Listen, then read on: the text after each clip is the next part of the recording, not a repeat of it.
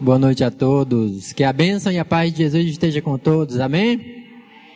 Estamos dando início a mais um culto de louvor e adoração ao nosso Rei, da Igreja Cristã Evangélica de Nova Russas, né? Aos irmãos aqui da igreja, aos ouvintes da Rádio Ceará, aos nossos visitantes, sintam-se todos abraçados. E nesse dia tão especial, na verdade, que é o Dia das Mães, gostaria de saudar todas as mamães da nossa igreja, as nossas visitantes, todas as mamães do mundo.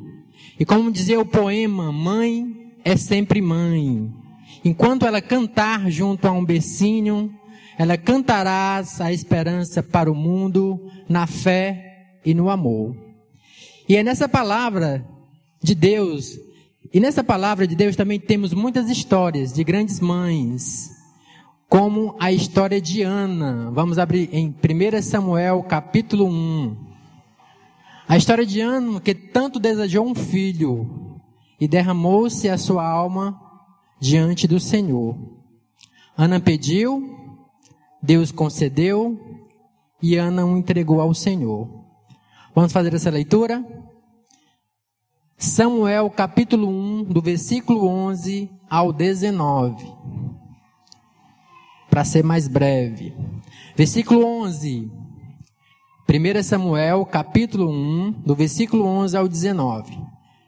Perdão, 1 Samuel, capítulo 1, do versículo 11 ao 19. Versículo 11: E fez um voto dizendo: Senhor dos exércitos, me atendares para a minha aflição de tua serva, e me lembrares de mim, e não se esqueceres de tua serva.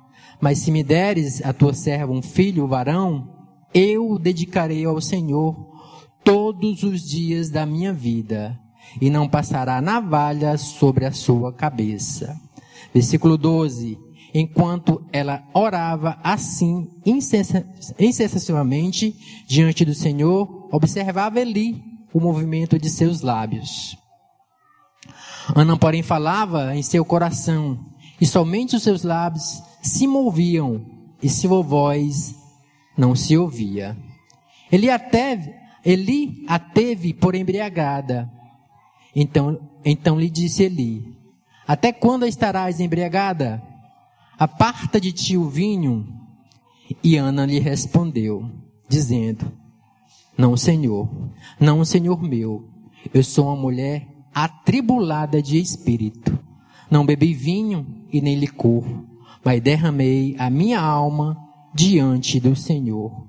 Não tenhas tua serva por uma mulher ímpia, porque pela abundância de minha angústia e de minha, de minha aflição, falei até agora. Ele, Eli respondeu e disse: Vai em paz, e o Deus de Israel te ortogue a petição que lhe fizera. E ela disse: Ache a tua serva graça diante dos teus olhos. Foi a mulher por seu caminho e comeu, e não mais esteve triste.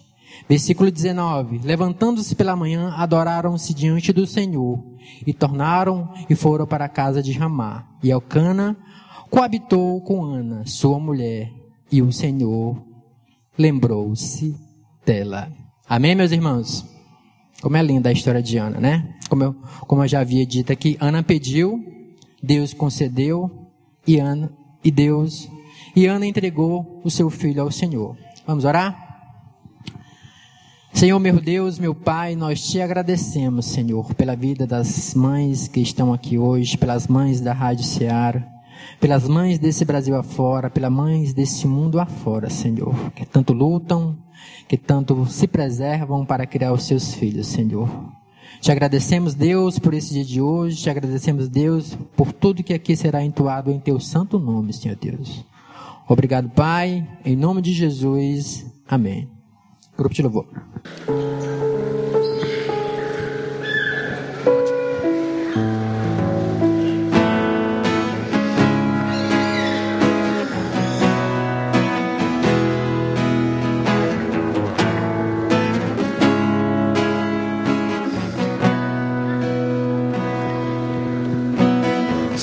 sol se pôr e a noite chegar, tu és quem me guia. Se a tempestade me alcançar, tu és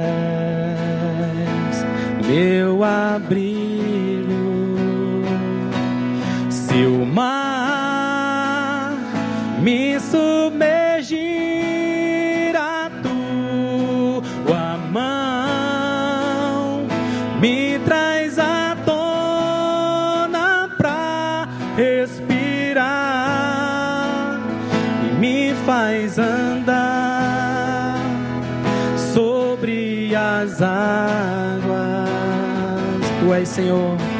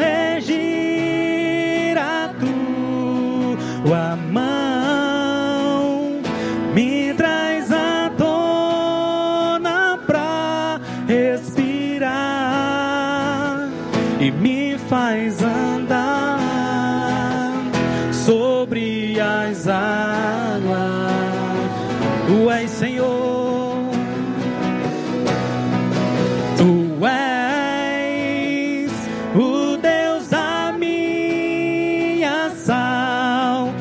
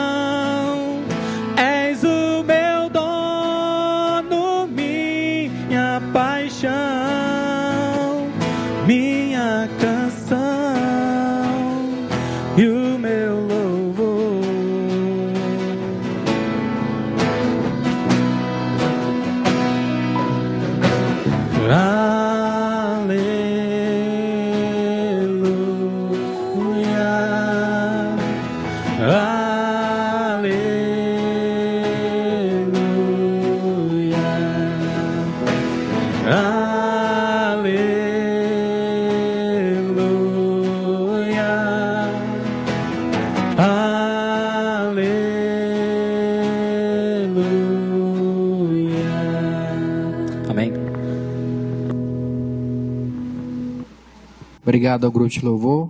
Gostaria de convidar o pastor Gilberto, ele tem alguns informes, por favor. Então, boa noite a todos. Saudamos a igreja com a graça, a paz do Senhor Jesus, amém. Nós temos algumas atividades durante a semana. Ah, amanhã, é, segunda-feira, é dia da reunião de mulheres. Às 19 horas, reunião de mulheres, ok? Terça-feira, dia de dois, dois departamentos se reúnem aqui na igreja. Um é às os adolescentes, os embaixadores de Cristo se reúnem aqui no pátio. Então, você que tem filhos adolescentes, envie para cá. Eles estarão se reunindo aqui às 19 horas também. E às 19 horas também temos os homens se reunindo aqui, soldados de Cristo, na igrejinha, ok? Então, você que é homem, participe também desse ministério, é um momento edificante para os homens. Quarta-feira é dia de culto de oração. Então, é um dia onde a igreja também louva a Deus, ouve a palavra de Deus, mas destina um tempo específico para a oração Pedimos que todos possam estar vindo para se envolverem também no cultuar a Deus e no interceder a Deus também em oração juntamente conosco. Domingo às 9 horas da manhã nós temos a nossa escola bíblica dominical, um tempo onde cada uh, faixa etária é edificada aprendendo da palavra de Deus de acordo com a idade, com a faixa etária de cada um. Então, 9 horas participe da nossa escola bíblica dominical e ah, às 18h30 sempre temos nosso culto de louvor e adoração ao nosso Deus. Venha, convide mais pessoas para estar conosco aqui, louvando a Deus e ouvindo Sua Santa Palavra. Então, chama aqui o nosso irmão Lucas Araújo, ele vai nos trazer a mensagem da Palavra de Deus nessa noite. Esteja bem atento ao que Deus tem por meio da Sua palavra a trazer para cada um de nós. Boa noite a todos os irmãos. Eu saúdo a todos com a graça e a paz do nosso Senhor Jesus. E também saúdo a cada um dos irmãos e amigos que estão ouvindo pela rádio e assistindo pela internet. Que Deus abençoe a cada um. É, é sempre um motivo de gratidão e alegria poder falar da palavra do Senhor, é, poder participar, né, trazendo a mensagem do, da, da palavra, porque ela é nosso guia, ela é quem nos conduz, ela é quem nos ajuda a encontrarmos o, o caminho a qual devemos seguir. E nessa noite, é, não lembrando do dia especial que, que era hoje, eu preparei uma mensagem, mais uma mensagem que fala sobre um dilema, sobre algo que constantemente é, constantemente é, é, se apresenta em nossa vida. E esse algo é o sofrimento. Ao longo da história humana, é, já passamos por muitas situações, por muitas tragédias, muitas decepções. Nós como coletivo e nós também como individual, cada um na sua própria vida já enfrentou situações difíceis. Todos nós enfrentamos situações que nos desafiam. Todos nós enfrentamos situações que nos colocam é, em que nos colocam em apuros, que nos colocam em desespero, que nos trazem tristeza. Infelizmente, o sofrimento, ele é algo presente na história, é algo permanente, algo que vai nos afligir que nos aflige atualmente, que já nos afligiu e que vai continuar afligindo durante toda a nossa existência aqui nessa terra. Até a, a, o momento em que a nossa esperança se concretizar. E por isso, muitas vezes, é, o sofrimento, por ele ser recorrente em nossa vida, é algo que não passa despercebido por cada um de nós. E muitas vezes na nossa mente, na nossa, no nosso coração, podem surgir dúvidas quando a gente está sofrendo. Dúvidas quanto à nossa fé, dúvidas quanto à nossa resistência, quanto à nossa espiritualidade. Mas a principal, uma das principais dúvidas que até mesmo muitos é, ateus ou pessoas que, que não creem na palavra Muitas pessoas usam como argumento é, se Deus é bom, por que, que o sofrimento existe? Se Deus é bom, por que Ele deixa pessoas sofrerem? Por que Ele deixa pessoas passarem por de situações difíceis? Então, nessa noite, eu queria falar justamente sobre isso, sobre o que é o sofrimento, sobre é, como a gente pode, como, como a gente concilia a fé em Deus com o sofrimento existente no mundo, com o sofrimento que nós passamos. E como o Senhor age por meio do sofrimento. E para falar sobre isso, existe um livro é, específico na Bíblia que nos ensina bastante sobre isso. E o livro é o livro de Jó. Então, peço aos irmãos que abram em Jó, capítulo 1. O Senhor nos deixou esse livro exatamente para nos ensinar sobre essas, essas questões. Jó, capítulo 1. Jó, capítulo 1, diz assim, versículo 1. Havia um homem na terra de Uz, cujo nome era Jó. Este homem era íntegro e reto temia a Deus e se desviava do mal. Nasceram-lhe sete filhos e três filhas. Possuía ele sete mil ovelhas, três mil camelos, quinhentas juntas de bois e quinhentas jumentas, e tinha também grande número de servos. Este homem era maior do que todos os do Oriente. Iam seus filhos à casa uns dos outros e faziam banquetes, cada um por sua vez, e mandavam convidar as suas três irmãs para comerem e beberem com eles. Terminados os dias de banquetes, Jó os chamava e os santificava. Levantando-se de madrugada, oferecia holocaustos, segundo o número de todos eles, pensando, talvez os meus filhos tenham pecado e blasfemado contra Deus no seu coração. Assim fazia Jó continuamente. Certo dia, os filhos de Deus vieram apresentar-se perante o Senhor, e veio também Satanás entre eles. Disse o Senhor a Satanás: De onde vens? Respondeu Satanás ao Senhor: De rodear a terra e passear por ela. Então disse o Senhor a Satanás: Observaste a meu servo Jó? Não há ninguém na terra semelhante a ele, homem íntegro e reto, que teme a Deus e se desvia do mal. Respondeu Satanás ao Senhor: Teme Jó a Deus sem motivo? Acaso não o tens protegido de todos os lados, a ele, a sua casa e a tudo o que tem? A obra das suas mãos abençoaste, e os seus bens se multiplicam na terra. Estende, porém, a tua mão e toca-lhe em tudo o que tem, e ele certamente blasfemará de ti na tua face. Disse o Senhor a Satanás: Muito bem, tudo o que ele tem está no seu poder mas somente contra ele não estendas a mão. Então Satanás saiu da presença do Senhor. Certo dia, quando os filhos e as filhas de Jó comiam e bebiam vinho na casa do irmão mais velho, veio um mensageiro a Jó e lhe disse: Os bois lavravam e as jumentas pastavam perto deles. Então deram sobre eles os sabeus e os tomaram. Aos servos mataram a fio de espada.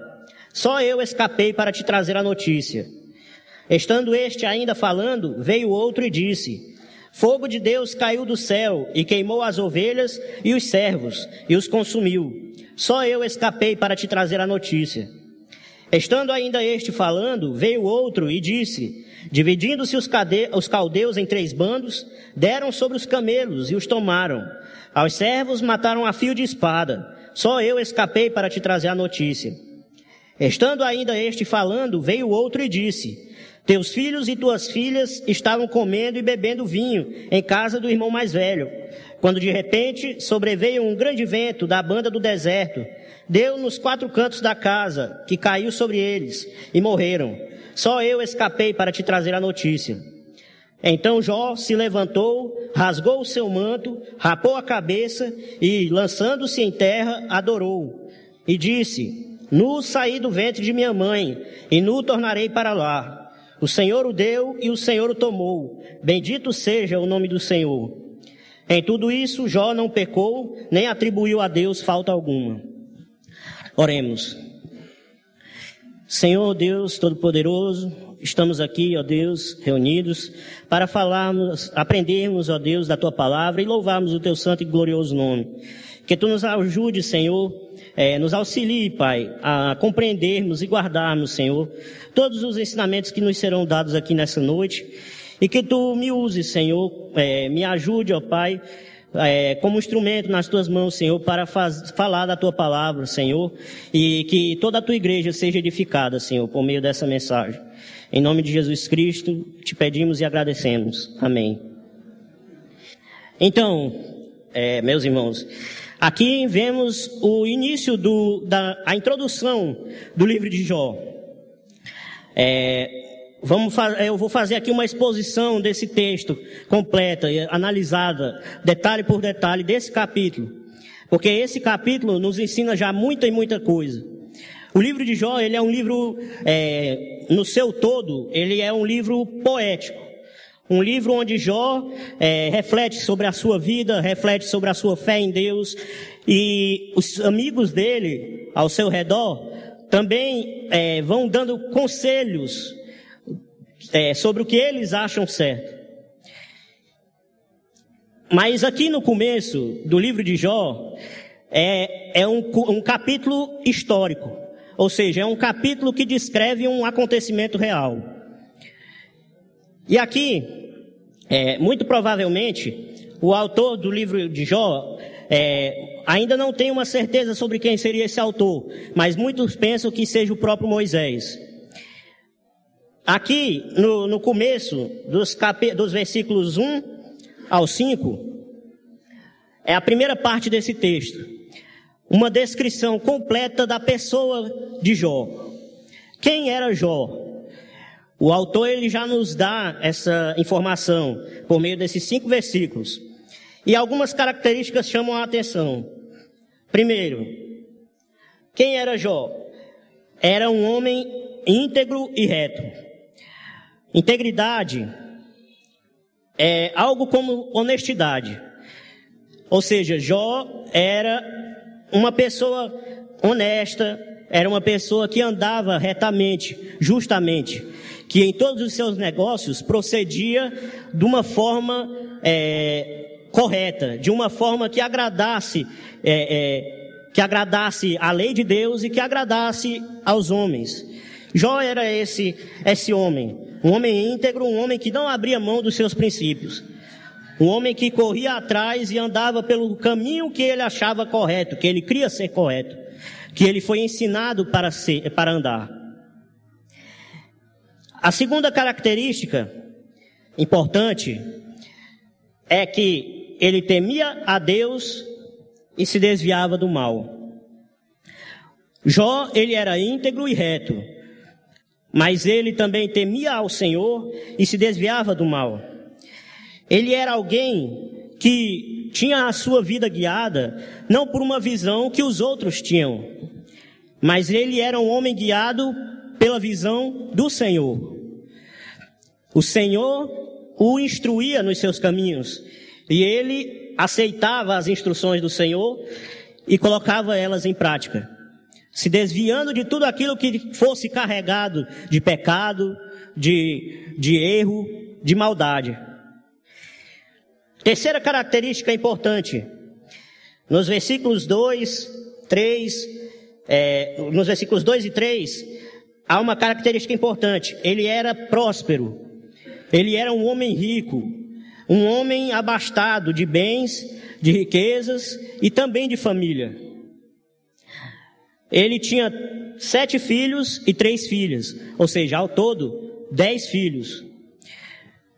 Era uma quantidade é, é, boa, né, de, de filhos.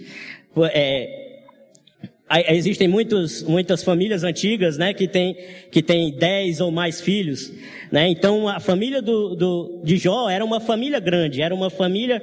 é, ele podia dizer que era um homem de família, era um homem reconhecido pela sua família naquele meio. E o verso 3 diz que ele era próspero em bens e em riquezas, porque ele tinha milhares de, de animais, ele tinha muitíssimos servos. E a palavra descreve aqui na última frase do versículo 3, ela deixa claro: este homem era maior do que todos os homens do Oriente. Ou seja, Jó, ele era mais rico do que toda pessoa que ali estava, que ali vivia. Ele era um homem importante. E no, uma das últimas características aqui, nesses cinco versículos, é que Jó também se mostrava ser um pai amoroso, um pai dedicado, um pai que sacrificava ao Senhor pela vida dos seus próprios filhos. Ele era um pai que se importava com seus filhos.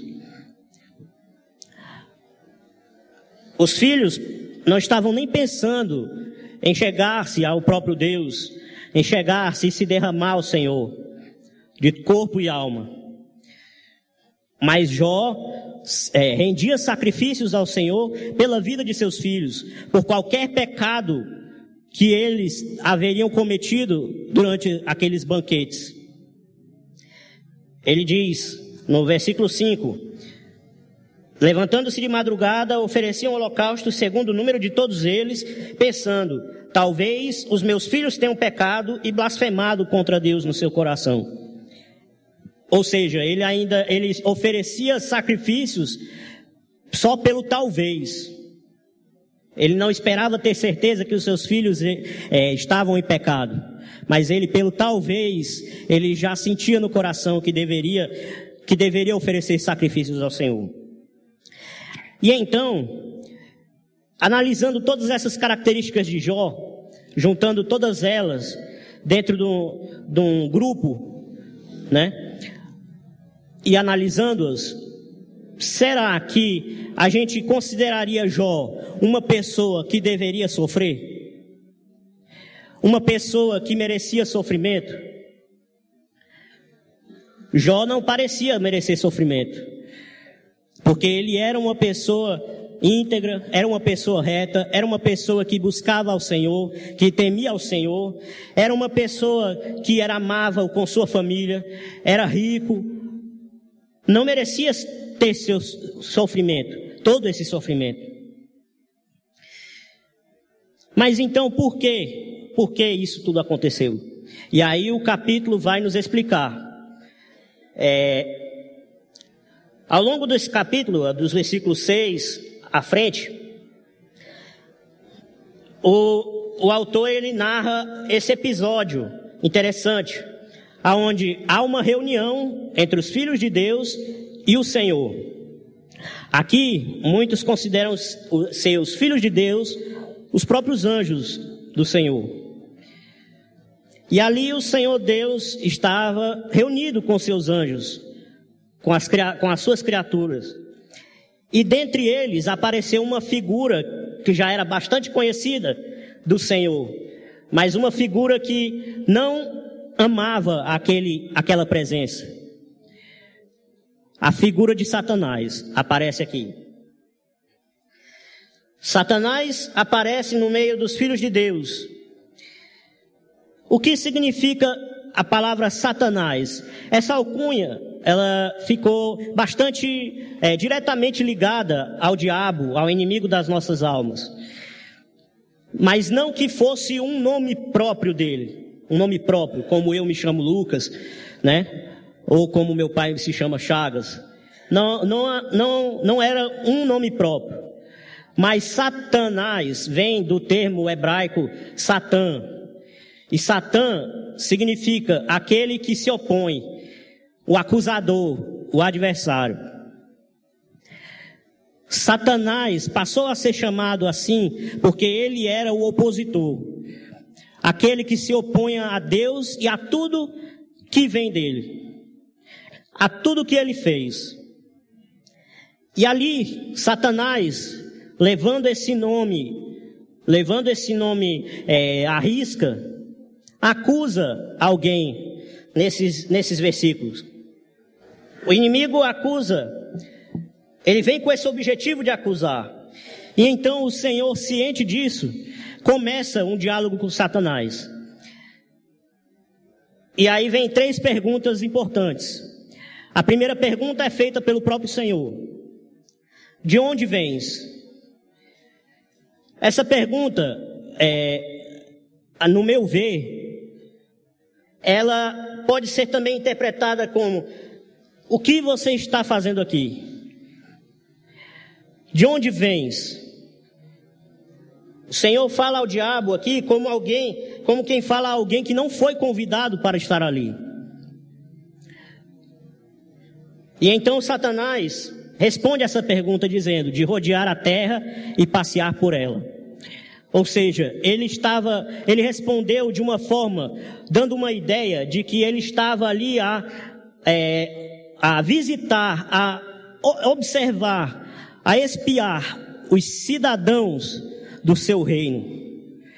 Como quem tinha a propriedade da terra, como quem tinha a posse de tudo.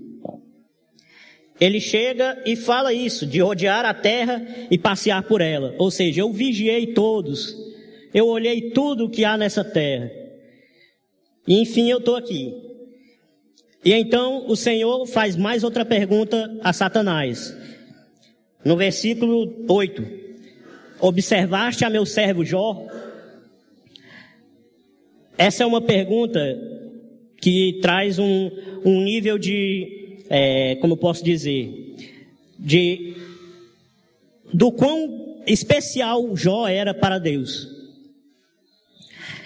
Porque o Senhor perguntou: observaste a meu servo Jó? Ou seja, especificamente pergunta: observaste a ele, ao seu andar, ao seu proceder?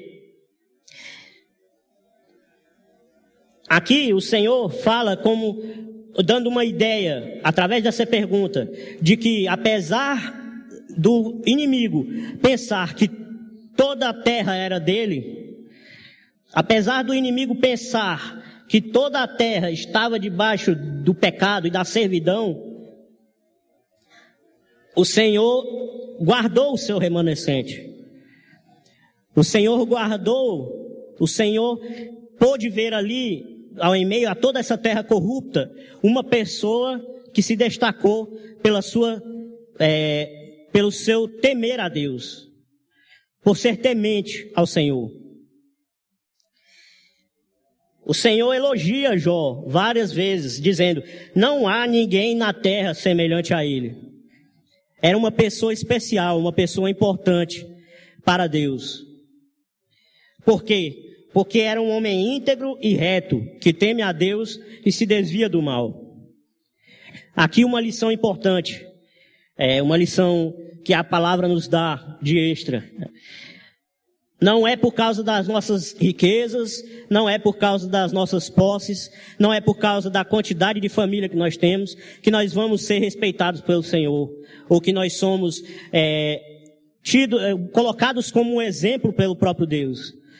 É pela nossa servidão, é pela nossa busca ao Senhor, que nós somos, é, que nós podemos ser usados como exemplo é sendo tementes a Deus, é sendo íntegros, sendo retos, sendo pessoas que fogem de toda a aparência do mal. E então, é, o Senhor pergunta isso a, a Satanás, e Satanás responde com outra pergunta. E aqui está a pergunta de acusação de Satanás. Ele pergunta: teme Jó a Deus sem motivo? Acaso não o tens protegido de todos os lados, a ele, a sua casa e a tudo que tem? Quando nós lemos esse texto, pelo menos é, as várias vezes em que eu li esse texto, me pareceu isso, é, a gente tem a impressão de que o, o, o inimigo ele está acusando Jó, acusando Jó de interesse, de servir ao Senhor por interesse. E de certa forma, ele está assim acusando também Jó. Mas principalmente ele queria atacar ao Senhor. Meio que dizendo, olha, é claro que ele vai servir a ti, porque tu tens derramado todas as bênçãos sobre ele. Tu tens guardado ele com tua mão, tu tens abençoado tudo aquilo que ele fez. Tu tens abençoado tudo aquilo que ele tocou. É claro que ele vai que ele vai te seguir. É claro que ele vai ter uma fé convicta em ti. E então ele diz: Mas tira, estende, porém, a tua mão e toca-lhe em tudo que tem, e ele certamente blasfemará de ti na tua face. O inimigo, o inimigo ataca e o inimigo propõe um ataque contra Jó. O inimigo ataca, o acusa e, a, e, e propõe esse ataque contra Jó. E o Senhor permite. É, o Senhor, no versículo 12, ele diz: Muito bem, tudo o que ele tem está no teu poder, mas somente contra ele não estendas a mão. Então Satanás saiu da presença do Senhor. Essas três perguntas, essas três perguntas feitas aqui nesse capítulo, elas nos ajudam a entendermos um pouco do panorama espiritual que rodeava aquele sofrimento de Jó. E então, do versículo 13 até o versículo 19, só há notícias ruins para Jó. Sempre, em toda ocasião é, trágica que aconteceu naquele mesmo dia, sempre saía um para contar a história. Tudo para que Jó fosse realmente abalado por aquelas notícias.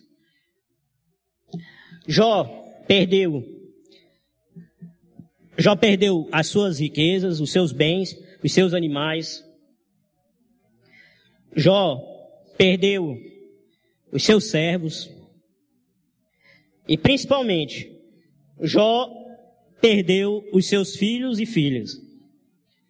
Imagine você que é pai ou mãe, imagine a dor de Jó naquele momento.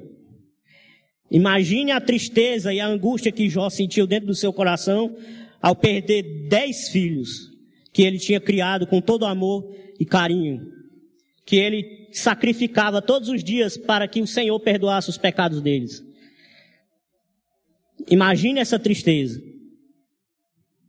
É uma tristeza muito grande, né? Deve ser uma tristeza enorme. Eu, eu que não sou pai, é, eu já, já imagino um pouco da, da, da dor que Jó sentiu.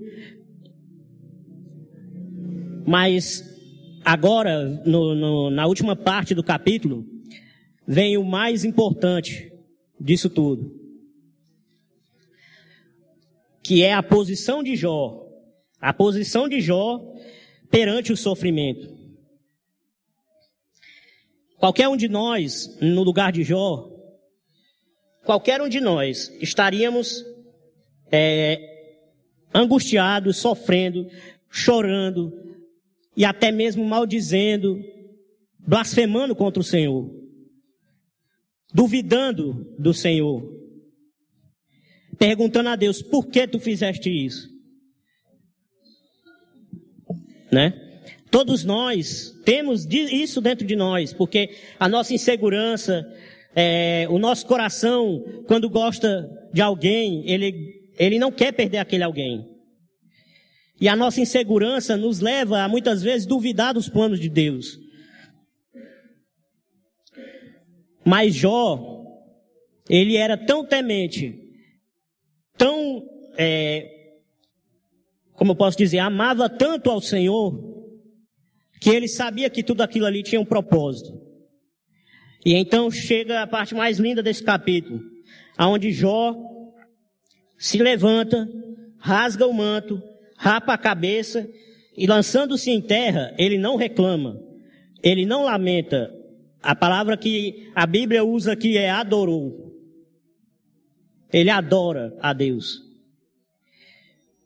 E ele diz: Nu saí do ventre da minha mãe, e nu tornarei para lá. O Senhor me deu e o Senhor tomou. Bendito seja o nome do Senhor. E, é, e essa última frase do, do, do capítulo, é, ela nos faz ter uma ideia clara da fé de Jó. Em tudo isso, Jó não pecou, nem atribuiu a Deus falta alguma. Jó poderia ter a, a, chamado Deus de muitas e muitas coisas. É o primeiro impulso da nossa carne é esse.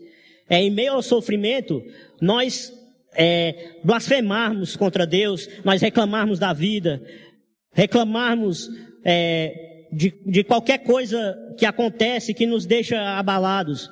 É, essa é a nossa é o nosso impulso. Mas Jó não fez isso. Jó adorou ao Senhor. Jó não pecou nas suas palavras e nem atribuiu ao Senhor falta alguma. Porque ele sabia que o Senhor o amava e ele tinha certeza no seu coração que também amava o Senhor. Ele cria no Deus a quem ele servia. Essa última frase, meus irmãos, em tudo isso Jó não pecou, nem atribuiu a Deus falta alguma. Essa frase é importantíssima porque ela mostra duas coisas, duas principais coisas. Primeiro, que a, o argumento de Satanás estava totalmente errado. O argumento de Satanás, ao dizer que o Senhor é quem estava é, abastecendo Jó com bênçãos e por isso ele o servia, Jó mostrou aqui que Satanás estava errado. Porque ele estava servindo a Deus com alegria, porque ele sabia quem Deus era. Ele sabia quem ele era.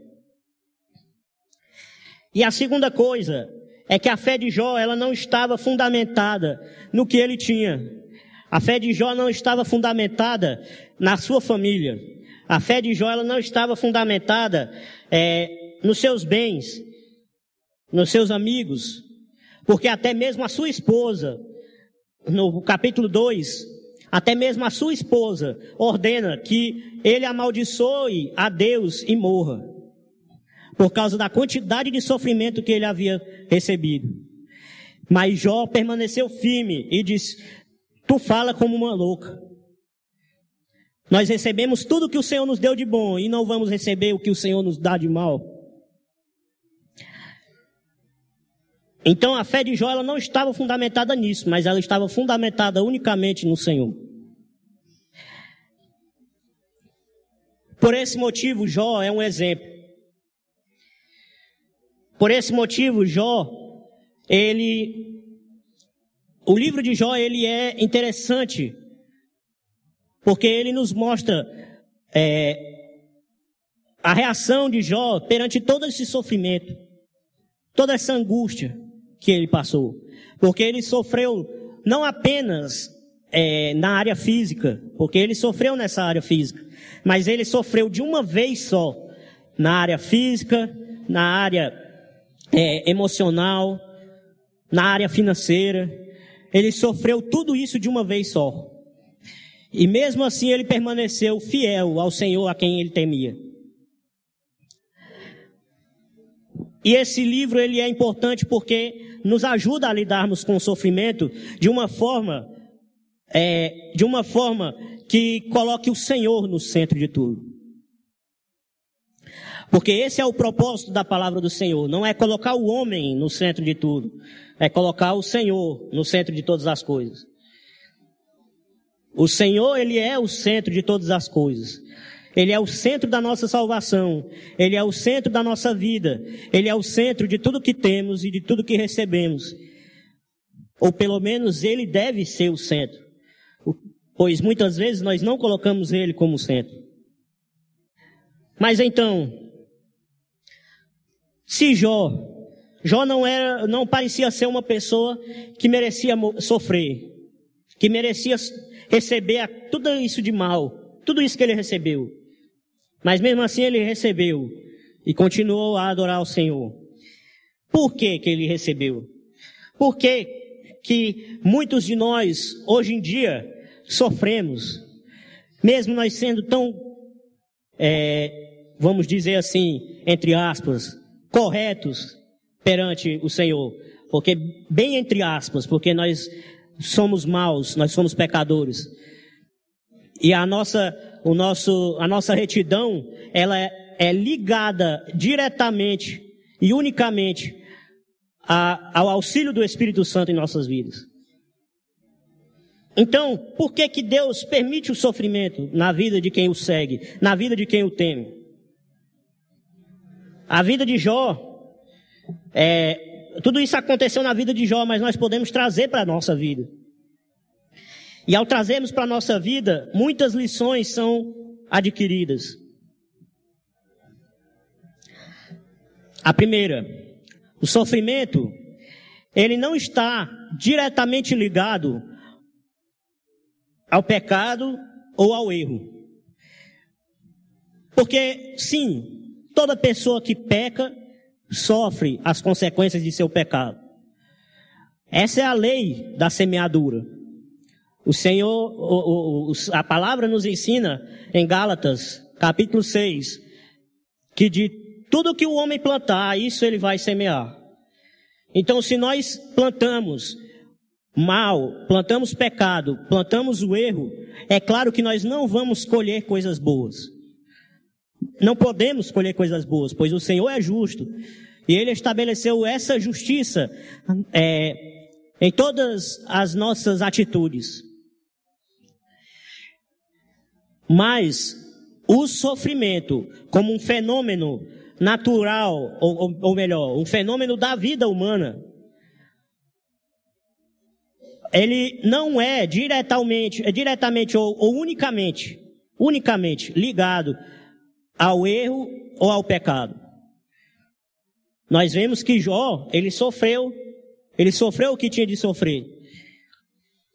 E Jó não era alguém que, que pecou, que pecou, é, é, que vivia em pecado. Não era essa pessoa, ele era um homem temente ao Senhor. Segunda, segunda lição. Nem todo o sofrimento é, vamos dizer assim, nem todo sofrimento é só o inimigo quem vai causar. O inimigo, ele é uma ferramenta, sim. É, Deus usa o inimigo também como ferramenta na vida do cristão. Ele usa o inimigo como ferramenta. O inimigo, ele é mau. O inimigo, ele nos acusa. O inimigo, ele quer nos fazer sofrer. E ele quer nos ver sofrer e desistir da caminhada com o Senhor. Esse é o propósito do inimigo. Ele abomina a Deus e a tudo aquilo que ele criou, a tudo aquilo que lhe pertence. Todas as coisas que eh, lhe são, que são posse do Senhor, ele abomina. O inimigo abomina. Porém, nem todo sofrimento que nós sentimos, que nós passamos nas nossas vidas, depende da vontade do inimigo, mas sim da vontade também do Senhor. Jó, o inimigo queria afrontar a Jó, queria atacar a Jó, mas ele foi pedir permissão primeiro a Deus. E só quando o Senhor liberou que ele fizesse alguma coisa, foi que ele fez. O Senhor, é, e o Senhor coloca limites, coloca limites naquele sofrimento.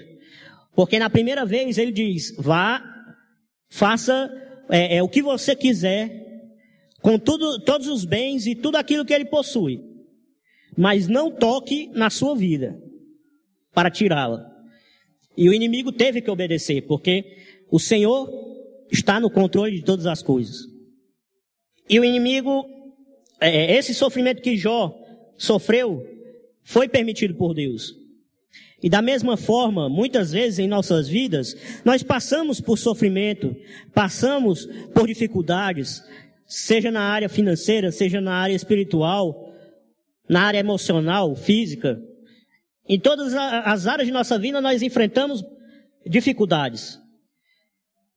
E nessas dificuldades, o Sen- é- é, muitas vezes é o Senhor quem permite sobre as nossas vidas.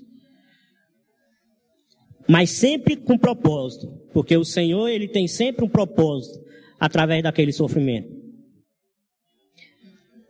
É, a outra coisa, a outra lição que nós podemos aprender desse capítulo é que a nossa fé, ela deve estar em Deus e unicamente em Deus. E nos seus propósitos, embora nós não os conheçamos plenamente. Porque Jó, ele ali adorou ao Senhor. Ele adorou ao Senhor porque confiou no Senhor, porque tinha fé em Deus. Mas ele não sabe, não, não tinha ciência de todos os planos de Deus. Ele não tinha ciência, ciência é, conhecimento do que o Senhor queria ensinar através daquele sofrimento. Ele só esperou. Ele adorou ao Senhor e resistiu até o último dia daquele sofrimento. Porque ele confiava no Deus a quem ele servia. A outra lição que nós podemos aprender é que o sofrimento, ele é usado, como eu já disse, como uma ferramenta pelo Senhor para alguns propósitos. E que propósitos são esses? Primeiro, é, vamos ler em Romanos, capítulo 3. Romanos, capítulo 3, versículos 3 ao 5. Não, Romanos, capítulo 5, na verdade. Capítulo 5, versículos 3 ao 5. Romanos, capítulo 3, versículos 3 ao 5, diz assim: Não somente isso, mas também nos gloriamos nas tribulações, sabendo que a tribulação produz perseverança, e a perseverança, experiência, e a experiência, esperança. Ora, a esperança não traz confusão, porque o amor de Deus está derramado em nosso coração pelo Espírito Santo que nos foi dado. O apóstolo Paulo sofreu muito para poder pregar o evangelho. Levou açoites, foi preso, é, sofreu de tudo que podemos imaginar, o apóstolo Paulo sofreu. Dificuldades no, na, na logística de sair de uma cidade para outra, de enfrentar os judeus e até mesmo os, os pagãos que, que estavam ali se opondo à verdade do evangelho. Mas ele diz, não somente isso, mas nos gloriamos também nas tribulações. O que significa gloriar? Significa se alegrar, regozijar, se orgulhar por estar, por estar sofrendo. Por quê? Porque através da tribulação há é, o desenvolvimento da, da perseverança. E depois da perseverança vem a experiência. E a experiência produz a esperança. Ou fortalece a esperança. Então, um dos propósitos, quando o Senhor permite um sofrimento na vida do cristão, é fortalecer a, a nossa fé e a nossa esperança. Por meio do sofrimento, ele nos faz mais firmes, mais fortes, mais aprovados, mais experientes, mais capacitados. Ou outro propósito que o Senhor nos, é, que o Senhor tem quando nos permite o sofrimento, lá em Isaías capítulo 26, versículo 9, Isaías capítulo 26, versículo 9, diz assim a palavra do Senhor: Com a minha alma te desejo de noite, com o meu espírito que está dentro em mim, madrugo a buscar-te. Quando os teus juízos reinam na terra, os moradores do mundo aprendem a retidão.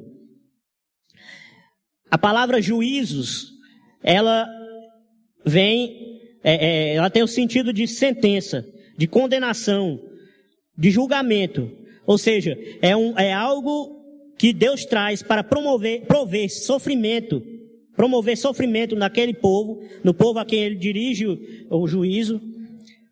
E Isaías fala: os moradores do mundo aprendem retidão por meio dos juízes de Deus. Então, um, outro propósito que o Senhor nos tem, por meio do sofrimento, que o Senhor tem por meio do sofrimento, é nos ensinar a justiça nos ensinar as boas obras, o caminho da retidão. O terceiro propósito é que é para nos mostrar que tudo passa, tudo passa, tudo que nós temos, tudo que nós recebemos do Senhor, inclusive a nossa própria vida, ela passa. Mas a, a palavra do Senhor permanece para sempre.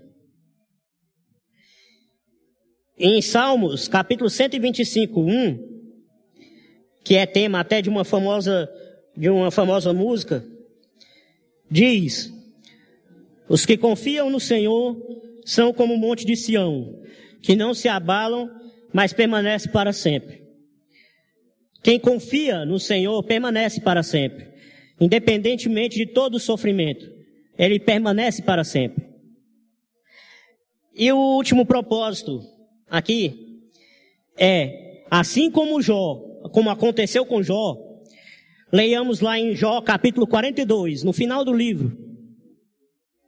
Jó capítulo 42, versículos 1 ao 6.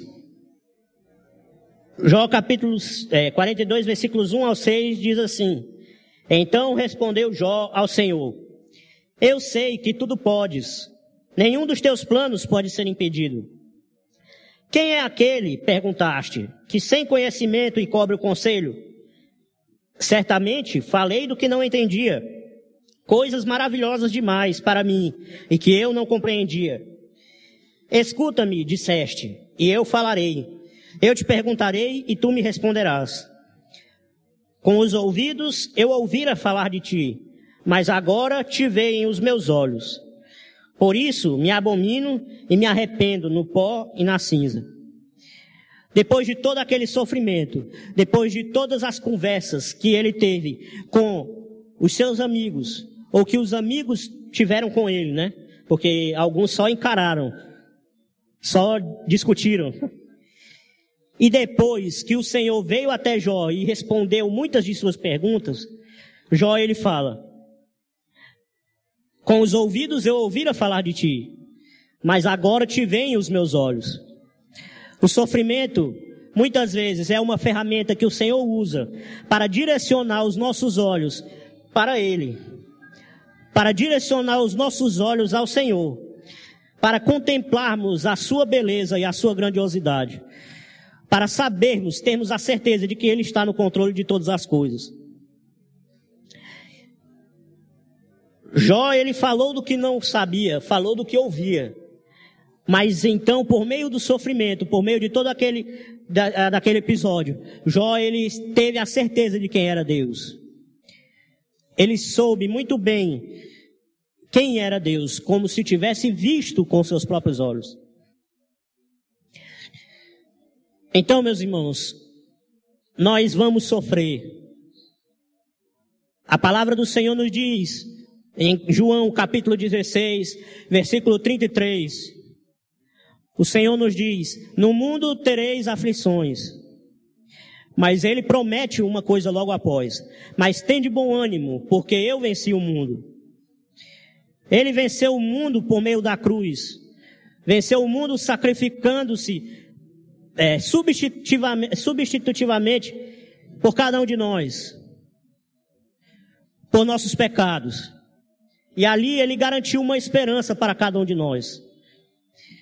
O Senhor, Ele permite sofrimento nas nossas vidas, mas é porque Ele já nos deu uma esperança, uma esperança maior do que nós podemos imaginar. E mesmo em meio a todo esse sofrimento, Ele está ali conosco. Ele não larga a nossa mão. Nada sai do controle dele. Nós vamos sofrer, mas a nossa fé deve estar direcionada ao Senhor. Nós vamos sofrer, mas assim como Jó, que nós venhamos contemplar a beleza do Senhor em meio a todo esse sofrimento. Porque Ele é maravilhoso, Ele cuida de cada um de nós. E Ele nos fortalece a cada dia mais, para que possamos viver, é, enquanto aqui nessa terra, viver uma vida que agrada a Ele. Que o Senhor nos ajude a passarmos por todos os sofrimentos, de cabeça erguida e com os olhos fitados, fitos em Deus. Oremos.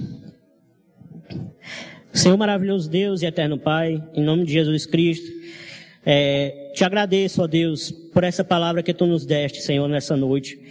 Que tu nos ajude, Pai, a, como Jó fez, Senhor, é, não reclamarmos, Senhor, ou não blasfemarmos contra Ti em meio ao sofrimento, Pai.